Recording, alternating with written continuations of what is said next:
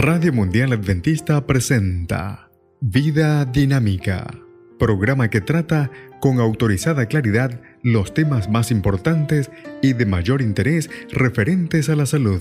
Vida Dinámica, salud y vigor para toda la familia, con el licenciado Rodrigo Josué Rivas. Algunos expertos estiman que hasta el 30% de la población de los países desarrollados del Occidente sufre de ansiedad y depresión suficientemente serias como para necesitar ayuda.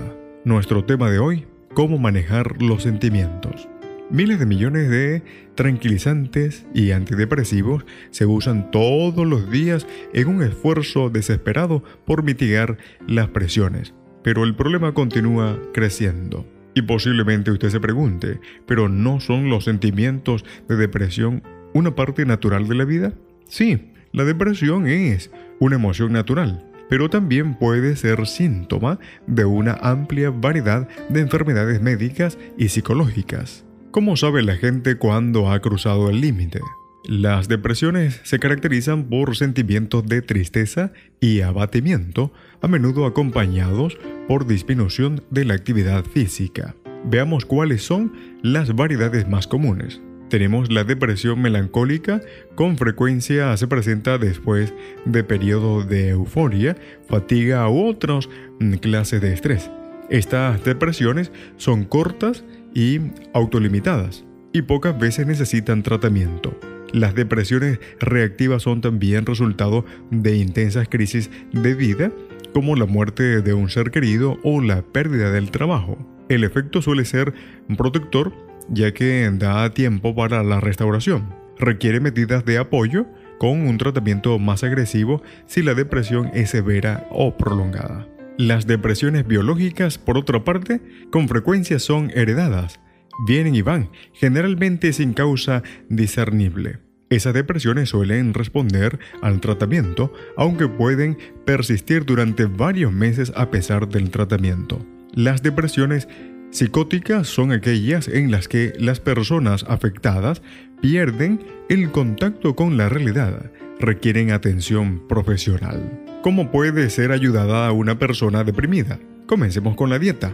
Una dieta sencilla compuesta de alimentos frescos y naturales servidos a intervalos regulares disminuye el estrés físico. Comer solo fruta fresca durante uno o dos días puede obrar maravillas en el proceso de aclarar la mente y eliminar la fatiga. Continuamos con el descanso.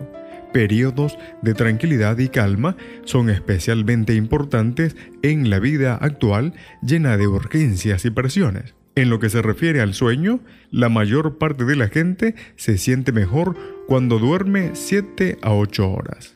¿Y qué tal si hablamos del ejercicio? Bueno, uno de los descubrimientos más interesantes de años recientes y no tan recientes han sido también los beneficios del ejercicio.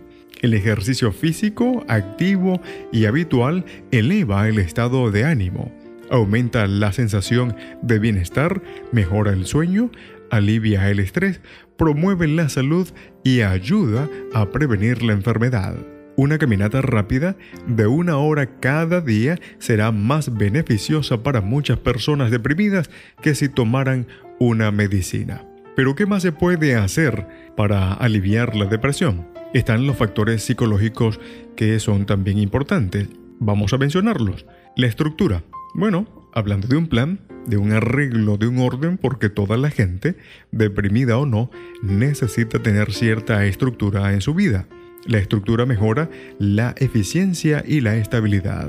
Productividad, ¿a qué nos referimos? Bueno, los seres humanos tienen una necesidad básica de hacer alguna clase de trabajo productivo, ya sea dirigir una corporación, lavar un auto o cocinar una comida. Una persona deprimida especialmente necesita experimentar que ha completado algo de realización y satisfacción por el hecho de haber cumplido tareas útiles cada día. Metas. Bueno, sí, anime a la persona deprimida a que haga una lista de actividades positivas e interesantes y que luego las lleve a cabo a una una a la vez. Elecciones. Aún las personas gravemente deprimidas pueden efectuar elecciones sencillas cada día, como decidir levantarse en la mañana o permanecer en la cama, sin mirar televisión todo el día o efectuar actividades más constructivas, si vestirse o arreglarse por su cuenta, o permanecer en inactividad. Estas elecciones efectuadas cada día tienen gran importancia porque moldean el futuro.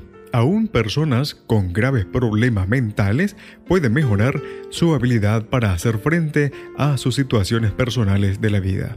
Anclas espirituales. Para que la vida valga la pena vivirse, tiene que ser significativa y valiosa. De otro modo, se establece un vacío crónico y una sensación fluctuante de desesperación. El crecimiento espiritual puede producir respuestas para la ansiedad, el temor, la culpa y el resentimiento. Puede restaurar la energía y el gusto por la vida. ¿Qué se puede decir de las medicinas? El médico puede prescribir medicinas por razones específicas y por tiempo limitado. El uso crónico puede conducir a la dependencia y o la empeoramiento de la depresión. La depresión ha dejado de ser la aflicción de larga duración que infundía temor y desánimo. Mediante el mejoramiento de la salud física, el desarrollo de actitudes mentales positivas y el seguimiento de objetivos espirituales, la mayor parte de la gente puede hacer frente a sus sentimientos de depresión y llevar vidas satisfactorias y productivas. En la producción del texto, Dr. Hans Dill y la doctora Eileen Ludington. Vida Dinámica fue una presentación de Radio Mundial Adventista